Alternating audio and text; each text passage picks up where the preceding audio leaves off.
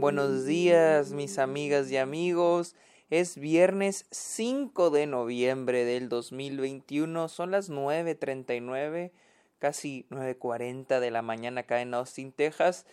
Acabo de despertar, no, no acabo de despertar, de hecho ya hasta trabajé un poquito eh, con un video que estoy haciendo para el trabajo, avancé un poquito con un documental que estoy haciendo y ayer en la noche antes del en vivo que hice, vi Spencer, la nueva película de el director Pablo Larraín, la cual trata de la princesa Diana, o Diana, como es en inglés. Eh, una película muy esperada por todos porque eh, desde que se anunció que Kristen Stewart iba a interpretar a la princesa Diana, era algo que todos tenemos mucha curiosidad. Pero primero, bienvenidos a esta OK, este podcast donde yo les hablo de cine, de series, la temporada de premios, de festivales y otros temas dentro de la industria. Mi nombre es Sergio Muñoz. Síganme en mis redes sociales. Estoy en Twitter, Instagram, TikTok y Twitch como arroba el Sergio Muñoz. También estoy en eh, Letterboxd, la red social de películas donde yo subo a diario lo que estoy viendo, le doy una calificación y tal vez una pequeña opinión. Y también los invito a que se suscriban a Twitch o se unan a Patreon, donde les ofrezco diferentes beneficios que incluyen episodios exclusivos. Ustedes pueden sugerir episodios, este, eh, watch parties. Eh, tuvimos una, iba a hablar en inglés, ¿qué pedo? a, eh, tuvimos una watch party el lunes pasado. Vimos El Gigante de Acero, los Patreons y yo. Todo muy chido para que se unan. También tenemos videollamadas y entre otras cosas. Así que amigos, únanse a Patreon o a eh, o suscríbanse a Twitch. Vamos a hablar de Spencer. Y la verdad, no era así como que me moría de ganas de verla, pero sí tenía, sí quería verla. La verdad sí tenía mucha curiosidad de ver a Kristen Stewart en este papel. Y es de que yo soy de esa pequeña de ese pequeño sector de la población que no la sigue recordando por Crepúsculo. O sea, sí recuerdo que salió en Crepúsculo, pero pero no la juzgo por eso, o sea, porque el parecer ahorita todo mundo es de que ay, va a salir con su cara, güey, Crepúsculo fue hace 10 años, cabrón, o sea, ella ha hecho otros papeles. Eh, Klaus of Seals María, wow, véanla, en serio, véanla. Personal Shoppers no la he visto, pero digo que está también bien chingona. O sea, ah, en, en este, ¿cómo se llama? En la película con Julian Moore, este, Always Alice, Alice, oh, Forever Alice, no me acuerdo el nombre. También es excelente. Y este. Y, la verdad, mi Kristen Stewart siento que es, es, una, es una actriz con mucho potencial. Y yo a veces veo actores, actrices que los veo en pantalla tienen potencial y Kristen Stewart es una de ellas. Y me da mucha curiosidad verla en, en Spencer interpretando a la princesa Diana. Así que bueno, la película se estrenó en bastantes festivales. De hecho, aquí tengo la lista. Se estrenó en Venecia, eh, creo, no sé si ganó algún premio, pero se estrenó en, Venecia, se estrenó en TIFF, Toronto, se estrenó en Telluride, se estrenó en Twitch, en BFI, en Inglaterra, en Londres, pues. Eh, se estrenó en un chingo de festivales, creo que también aquí en Austin se estrenó, no sé si se estrenó en Nueva York. Entonces dije, bueno, vamos a ver, las eh, críticas decían que era una obra maestra. Y yo la verdad, con tanta decepción, dije, voy a ir con las expectativas bajas. Fui con las expectativas bajas y debo decirles que funcionó. Y no porque sea una mala película. Es una, a mí me encantó. La amé. Wow, o sea, estuvo, estuvo increíble. Me, me la pasé chingoncísima. Pero la película no es perfecta. ¿De qué trata Spencer? Spencer, como les digo, es un tres días en la vida de la princesa Diana. Uh, tres días en, en, no sé, no sé en dónde eh, eh, están dónde se están quedando, pero es tres días en esta propiedad de la familia real, donde ella está, técnicamente entramos a su, no solo a lo que está viviendo diariamente, sino lo que pasa por su cabeza. Vamos a ir viendo eh, las, las, los obstáculos que ella tiene con su vida, lo que se tiene que enfrentar, las presiones por parte de la familia real Y luego es increíble todas estas, cómo se presentan todas estas presiones, porque se presentan a través de otros personajes, no directamente, a través de la servidumbre, a través de la gente que trabaja para ellos, a través de ellos donde se presenta la presión hacia la princesa Diana. Y vamos a ir viendo cómo la princesa Diana lidia no solo físicamente, sino también mentalmente con todos estos obstáculos. Les digo, la película a mí me, me, gustó, me gustó bastante. Siento que la dirección de la reina es muy buena en el punto de que usa cada elemento de la película como un instrumento musical y convierte la película como una orquesta. O sea, hay un, hay un momento que no me puedo sacar de la mente en el que acá es el inicio de la película, donde la princesa Diana, donde Diana está en, eh, adentro de la casa o la casona o la mansión, no sé, el castillo, no sé qué sea, pero está ahí adentro y, y de repente agarra la cámara, agarran la cámara en handheld y la vamos siguiendo y la música, el soundtrack, eh, creo que es de Johnny Greenwood, el, increíble Johnny Greenwood hace un gran trabajo con la, con la composición, sí, Johnny Greenwood, y, y, y, esta mezcla, ese trabajo de cámara combinado con el diseño de producción, combinado con el diseño de vestuario, con la actuación y con el soundtrack es, es increíble, o sea, y es de que la fotografía es muy buena, o sea, es muy bonita, pero al mismo tiempo, cómo deciden cómo mostrar las cosas, porque la película la mayoría del tiempo es estática.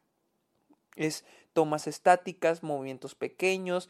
A veces sabemos cuando están tomando la cámara en un estabilizador y la mueven, pero me encanta cuando toman decisiones como un handheld.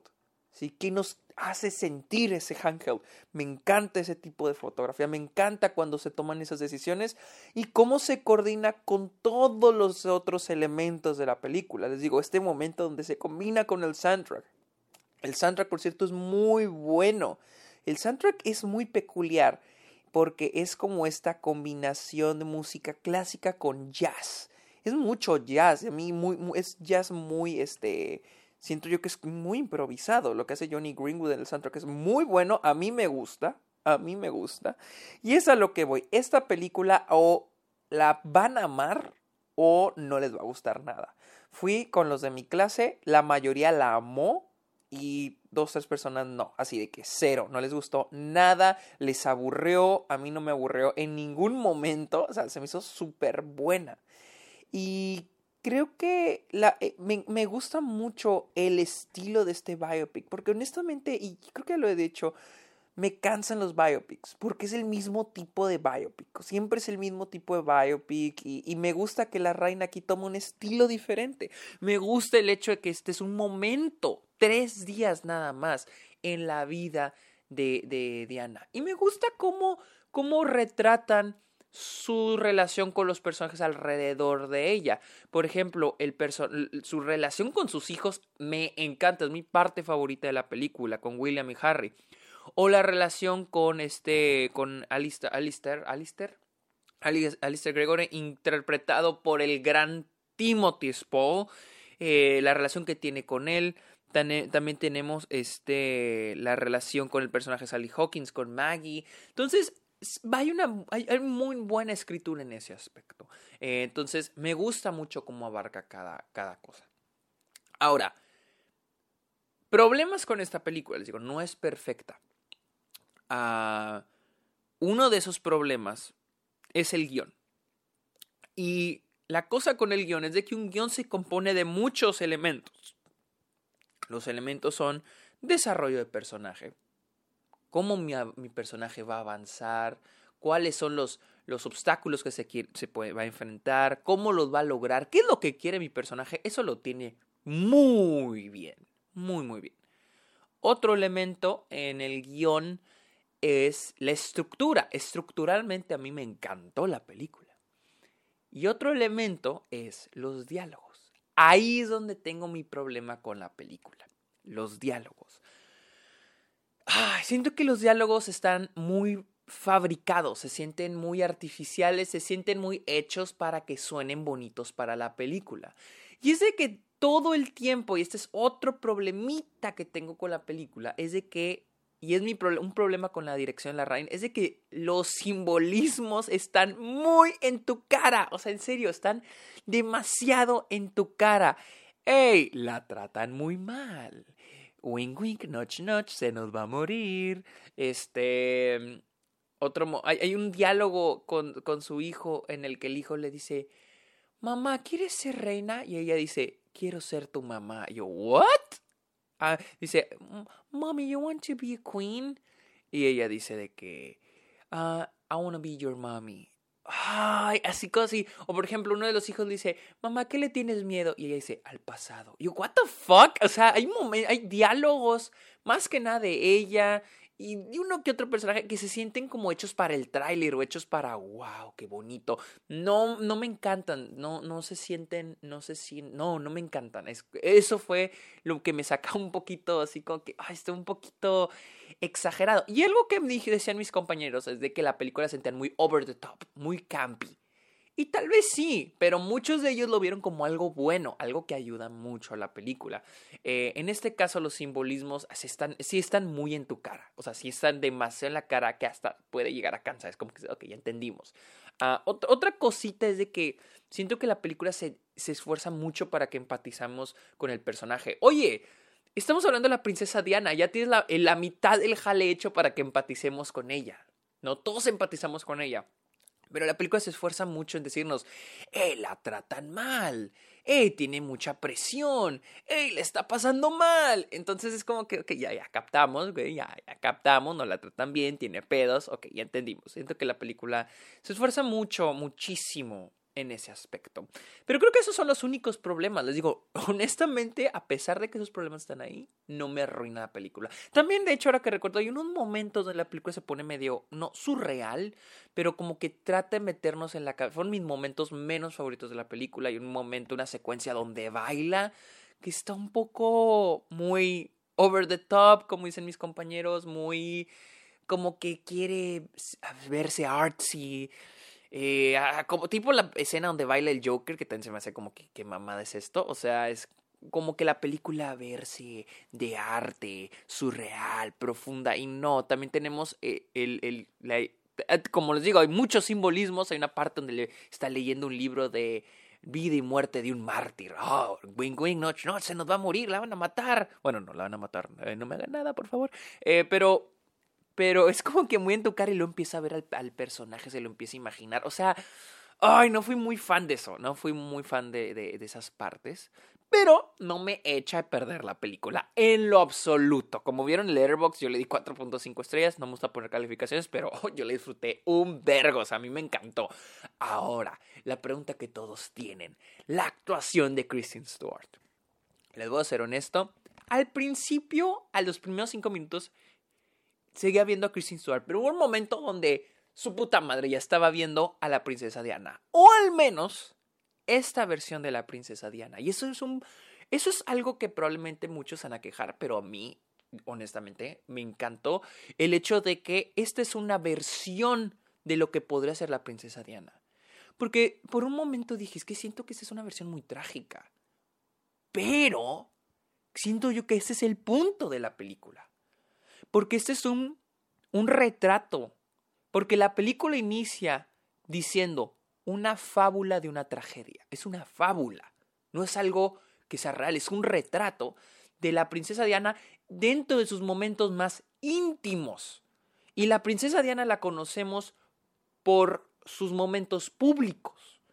Y me encanta que está esto en cuenta, muy tomado en cuenta, cómo retratan a la princesa Diana en sus momentos íntimos, en sus tristezas, en sus tragedias.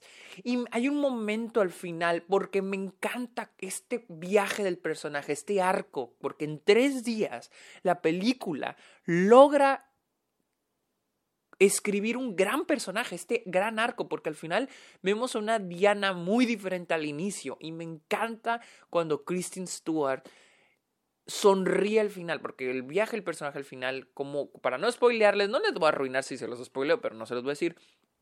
Ah, como al final es un personaje muy distinto al, al, que vemos al inicio. Y es un personaje un poquito más parecido a la princesa Diana que, que se conoció públicamente ah, dije, wow, y qué bonito, sabemos al personaje feliz y en los momentos donde ella se ve feliz me encanta, o sea, y creo que Kristen Stewart ha hecho un gran trabajo, un excelente trabajo en hacer este retrato de la princesa Diana, esta versión de la princesa Diana, porque créanme, no vayan al cine esperando a ver a la princesa Diana de los 90, a la, princesa Diana que todo el mundo conoció.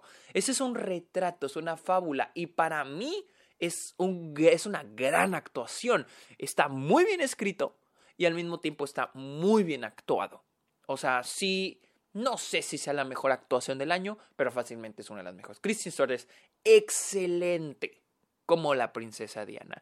Y una de las cosas, y eso es, aquí voy a combinar una opinión de, de mi compañera, la británica, que está muy metida en esto de, ella, le, ella sabe mucho, la princesa Diana, dice, que le gusta mucho la actuación de, la, de, la, de, de Kristen Stewart y también la película que están muy exageradas, muy como teatrales, porque dice, así era la princesa Diana, o sea, la neta, o sea, así la describió ella, dice, era una persona que siempre buscaba atención, quería que la miraran, que la observaran, o sea, y, y, así es la actuación de Kristen Stewart y funciona. Y la película también es así, es exagerada, que, que le pongan atención. Y así era, o sea, es como que está diseñada la película a la personalidad de la verdadera eh, Diana. Esto les digo es una opinión. Yo, la verdad, estaba viendo la película, la estaba disfrutando mucho, pero dije, verga, voy a salir y estoy esperando la opinión de mis compañeras, las británicas, a ver qué chingados dicen. Va a decir de que, ay, maldita Kristen no vale madre, pero al parecer también la amaron. Ah, según ellas, eh, yo pensé que no, pero al parecer ellas dicen que tienen muy buen acento británico, o sea, lo logró. Y, o sea, a mí la actuación de Kristen Stewart es excelente. Ahora, no nos vayamos solamente con Kristen Stewart. Los las demás actuaciones son muy buenas. Las actuaciones con los niños. Timothy Spall, que para mí es uno de los actores más poco valorados del cine. Es excelente, me encanta.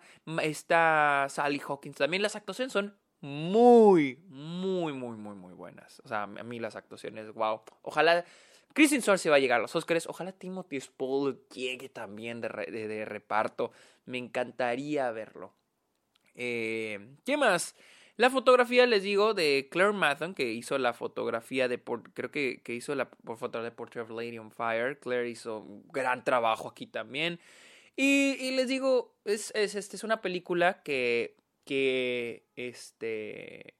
que es su propia versión es, es, como One Night in Miami, que sabemos que ocurrió este evento donde estos cuatro personajes estuvieron dentro de este cuarto de hotel y tuvieron una conversación que nadie, nadie sabe qué pasó allá adentro, pero Ken Powers dijo, yo la voy, yo voy a escribir lo que pasó adentro, mi versión de lo que ocurrió adentro de ese cuarto hotel. Aquí es esta versión de lo que se cree que era la intimidad de la princesa Diana. Y para mí es una versión que funciona. O sea, a mí la verdad me encantó, la disfruté. Tiene problemas, no es perfecta. El hecho de que todo te lo quiera poner en tu cara, eh, todos los simbolismos, toda la parte así como que el mensaje de la película está muy en la cara. Pero de ahí en fuera es una película que yo disfruté un chingo, o sea, y la quiero volver a ver. Hay un momento al final de la película que en serio yo quería llorar, donde está ella con sus hijos, que es excelente, es, es muy, muy, es un, muy, un momento muy lindo. Y es y un fun fact que nos dio mi amiga la británica, mi, mi, compañera, esta Fátima, es de que se supone que Harry, Harry, sí, príncipe Harry, y el príncipe William cuando eran niños y todavía, bueno, ahorita andan peleados, no sé, ah, pero ah, cuando eran niños y durante toda su vida eh, siempre estaban separados. Siempre iban en carros distintos, siempre iban en vehículos distintos y, y este, por la razón de que en caso de que hubiera un atentado hacia William, o sea, que, hubiera un atentado hacia la familia real, que no estuvieran juntos, porque pues si les pasaba, si están juntos y le pasa algo a uno, probablemente le pasa al otro y mueren y se pierde el linaje. Entonces una cuestión de no perder el linaje, siempre estaban separados.